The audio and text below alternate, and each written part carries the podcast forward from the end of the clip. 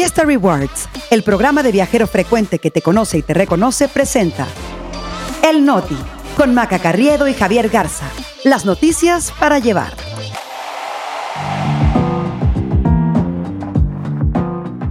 Es miércoles 22 de noviembre. Yo soy Maca Carriedo. Yo soy Javier Garza. Este es El Noti. Y nosotros Aquí estamos. Clara Brugada con 33 puntos de ventaja en la Ciudad de México. Cuelgan narcomantas contra Cuauhtémoc Blanco en Cuernavaca. Y cuidado con las cámaras ocultas. El Noti. Noticias para llevar. Javier Garza es mitad de semana, eh, la arena política pues ya parece más bien la arena México, ¿no? Volaron máscaras, se enseñaron verdaderas máscaras, volaron cabelleras, pero ahorita les vamos a contar este, todos los detalles en el Noti, mi Javi. ¿Cómo te pinta a ti el día? Pues no me pinta tan bien como algunos políticos que la verdad es que están pasando aceite, sobre todo en la Ciudad de México. Mientras tanto, y antes de empezar, ya saben, pongan sus comentarios en X con el hashtag el Noti, dejen sus cinco estrellas, sigan compartiendo este podcast en la oficina, en el gimnasio, hasta en las posadas que ya se vienen y sus comentarios también en Spotify, que les agradecemos mucho porque nos dan mucho ánimo. Como vitacilina en la casa y en la oficina. Oye, rápidamente antes de, arrancar con la información y haciendo este pues alusión a los comentarios de, de, Spotify, que ayer casi casi eh, pensaron que yo estaba enferma o en cautiverio. Nada más aclarar, estoy de viaje y unas cuantas horas adelante, pero aquí estamos presentes en el Noti, Javi. Ya recuperada del jet lag, Mac, entonces eh, es bueno oírte en forma. Así es, Javi. Y ahora sí, ya vámonos con la información. Ayer se publicó la primera encuesta, ya con candidatos definidos al gobierno de la Ciudad de México, y no fue sorpresa, la verdad, que la morenista Clara Brugada, pues le llevara una amplísima ventaja a Santiago Taboada del PAN, que será postulado por el Frente PRI, PAN y PRD. Pero lo que sí confirma es que Morena no necesita atraer votos independientes, que era pues la carta de presentación de la corcholata perdedora Omar García Harfush, ¿no? Decían el voto de la clase media y pues no es tan necesario, Javi. Oye, Omar, ¿quién? Porque como que ya se nos pasó, ¿no? Ya, ya ni nos acordábamos que García Harfush en algún momento quiso ser candidato. Total que esta encuesta fue elaborada por la firma Mendoza Blanco y Asociados y publicada en el Universal. Brugada está 33 puntos arriba de Taboada, 55 contra 22% de preferencia. Muy atrás, Salomón Chertorivsky de Movimiento Ciudadano, apenas 5.9% de intención de votos. Y en preferencias por partido, Morena trae una ventaja todavía mayor, 51.6% contra 17.9 del PAN, apenas 3% del PRI, 0.9 del PRD que algún momento gobernó la capital y Movimiento Ciudadano nada más con 4.1 cuatro puntos, pero sí tiene razón, era un mito aquello de que Morena necesitaba recuperar lo que perdió en el 2021 para sostener la capital. Y yo te iba a decir, Salomón, ¿quién, Javi? Pero ya, ¿para qué aclaramos? Nada más, eh, este, pues es un candidato con eh, pues nulas probabilidades. Ahora, el frente opositor, que pues no va para nada al frente, no solo tiene la tarea pues de remontar, ¿no, Javi? Esa desventaja, sino que aparte pues tiene que ordenar pues su relajito, ordenar la casa Ayer la alcaldesa de la Cuauhtémoc, Sandra Cuevas, pues dijo que ella pausaba su relación con el bloque, pero antes de anunciarlo, pues deja, digamos que no dejó títere con cabeza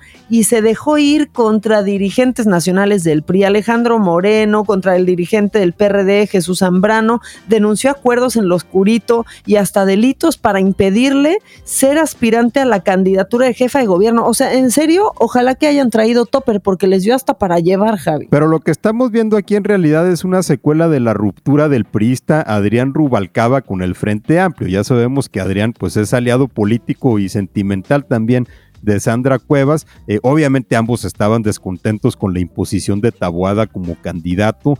Sandra Cuevas dijo que Alito Moreno era un lambiscón que no vende a su madre porque ella está mayor y que el líder del PRD, Jesús Zambrano, la recibió borracho en su oficina y que le ofrecieron una diputación plurinominal a cambio de que se retirara de la contienda. Ahora, yo sí tengo que decir que sin duda Sandra Cuevas es una mujer muy, muy aguerrida yo tengo la duda que si los papeles estuvieran al revés, Adrián Rubalcaba estaría haciendo lo mismo por Sandra porque ella está en plan, Javi, está en plan kamikaze, ¿no? Diciendo pues cosas muy fuertes. Dijo que, por ejemplo, durante su gestión, los presidentes de, capitalinos del PRI, del PAN y del PRD, pues le exigían la entrega de plazas, presupuesto y hasta desviar recursos para sus estructuras territoriales, eh, a lo cual ella dice pues que se negó rotundamente. Y ya encarrerada, ya entrada en gastos, dijo que no no dejará entrar a ningún político oportunista a las calles de la Cuauhtémoc, lo cual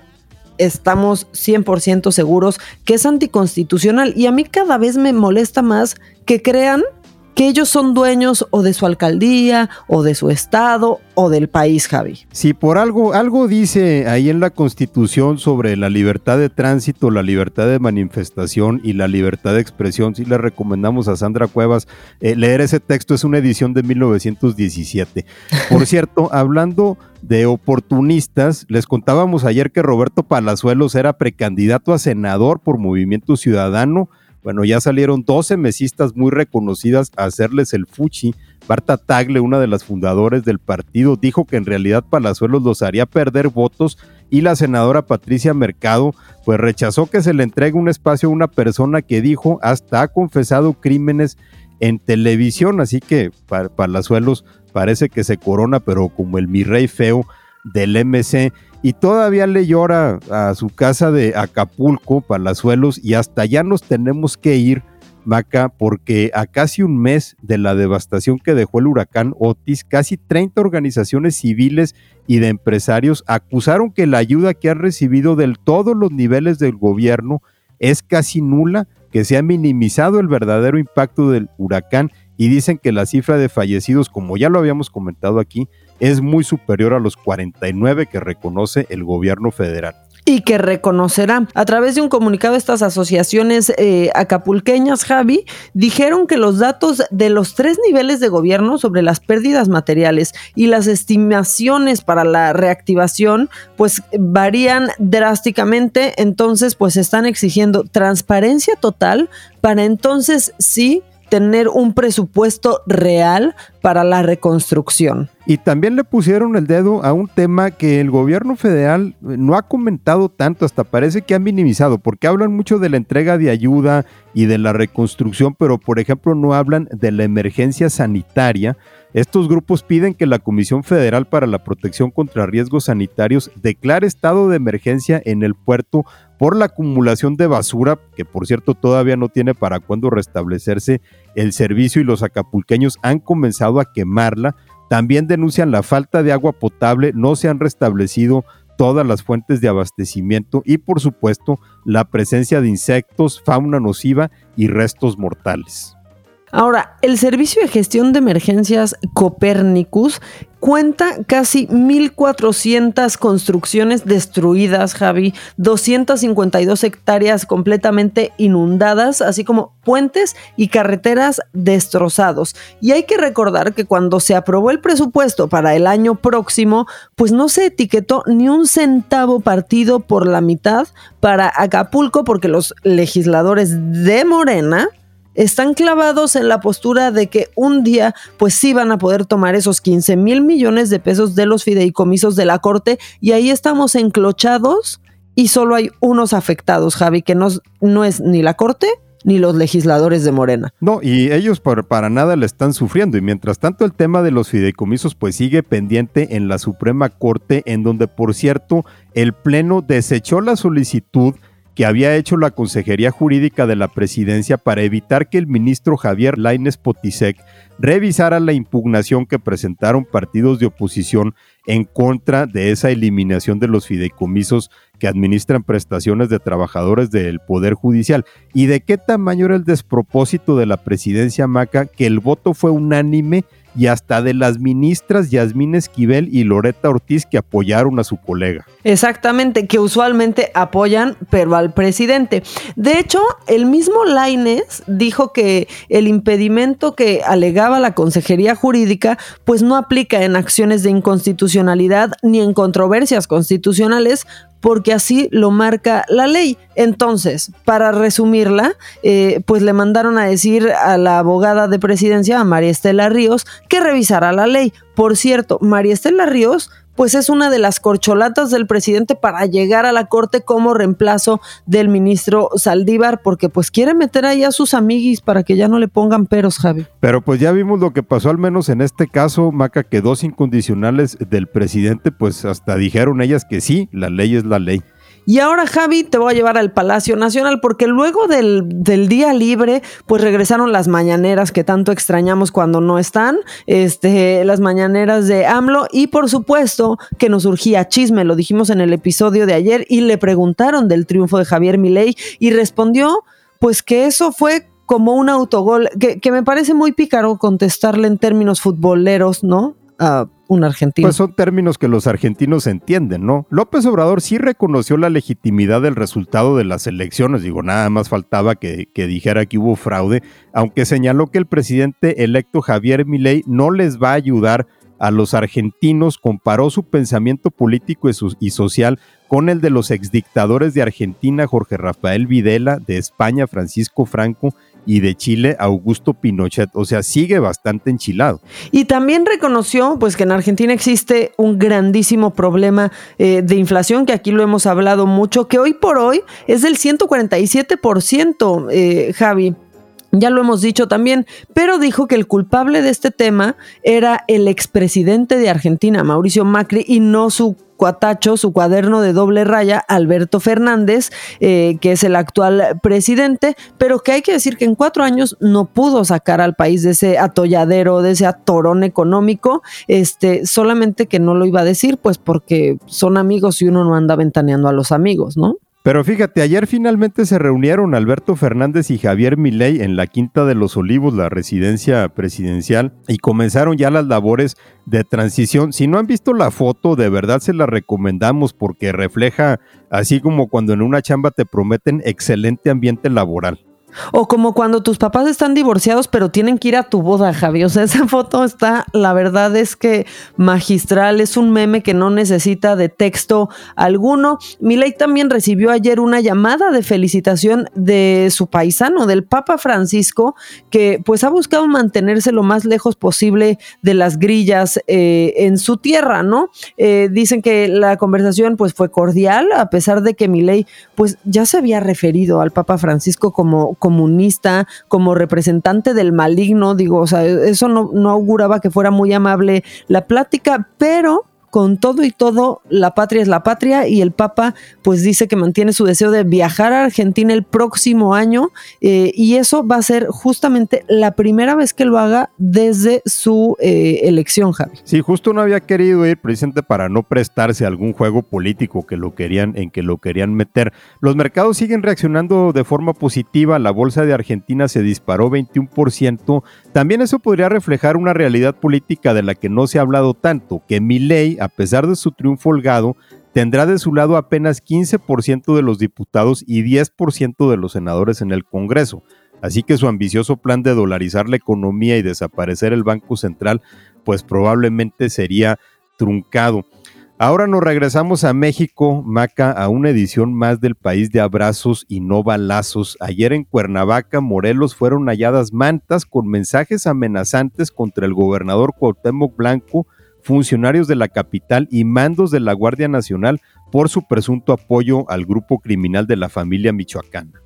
Dos de las mantas con narcomensajes fueron reportadas por padres de familia de escuelas primarias que están en las colonias Flores Magón y Satélite, porque ahí en la fachada de los colegios pues estaban colgadas, Javi. O sea, tú ibas a llevar al niño a la escuela y te encontrabas con eso. El mensaje incluso hacía un ofrecimiento de ayuda a la Policía Municipal de Cuernavaca bajo el argumento de que el gobierno los había dejado solos en su labor.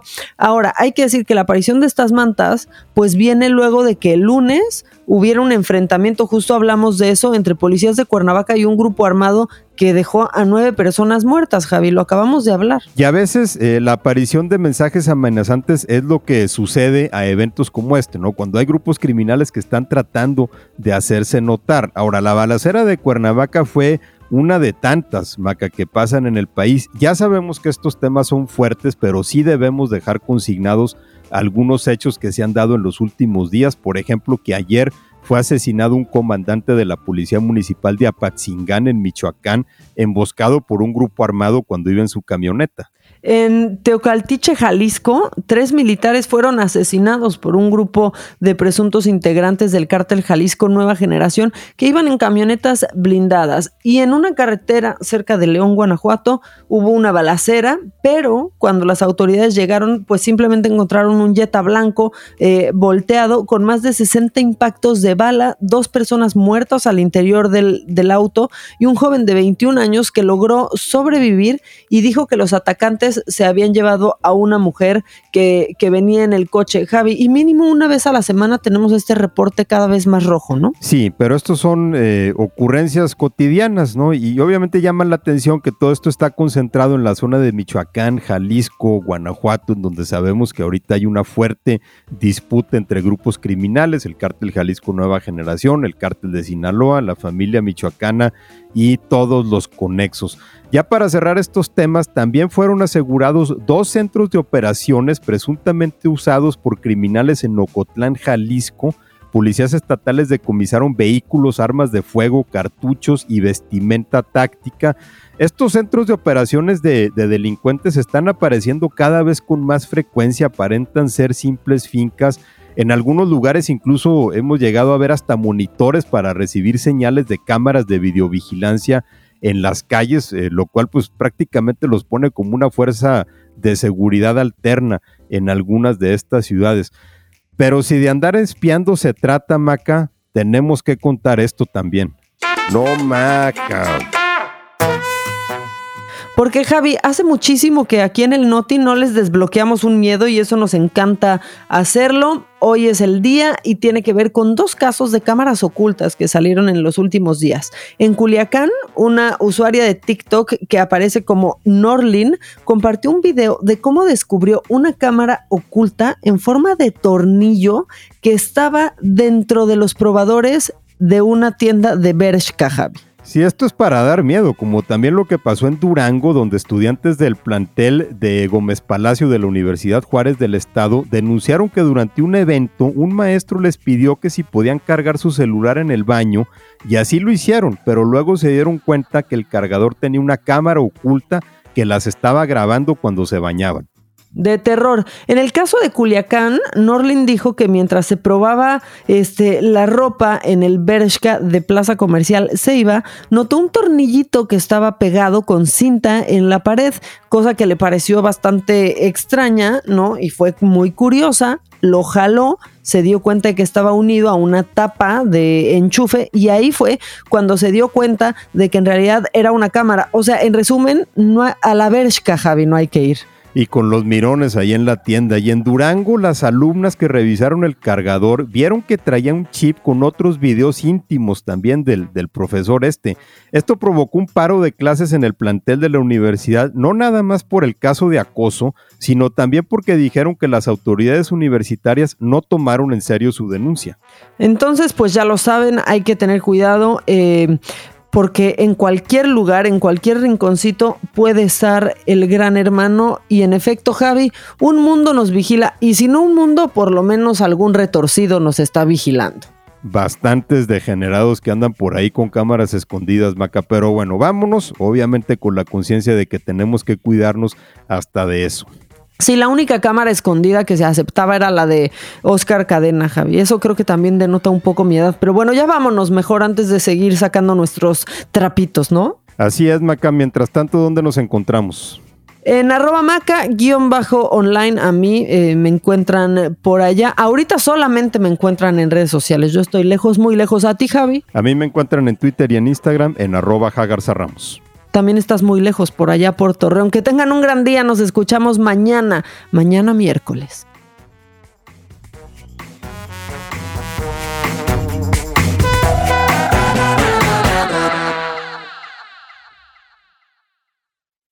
Vive experiencias exclusivas en eventos, conciertos, obras de teatro y más, gracias a Fiesta Rewards Invita Fiesta Rewards presentó El Noti con Maca Carriedo y Javier Garza. Noticias para llevar.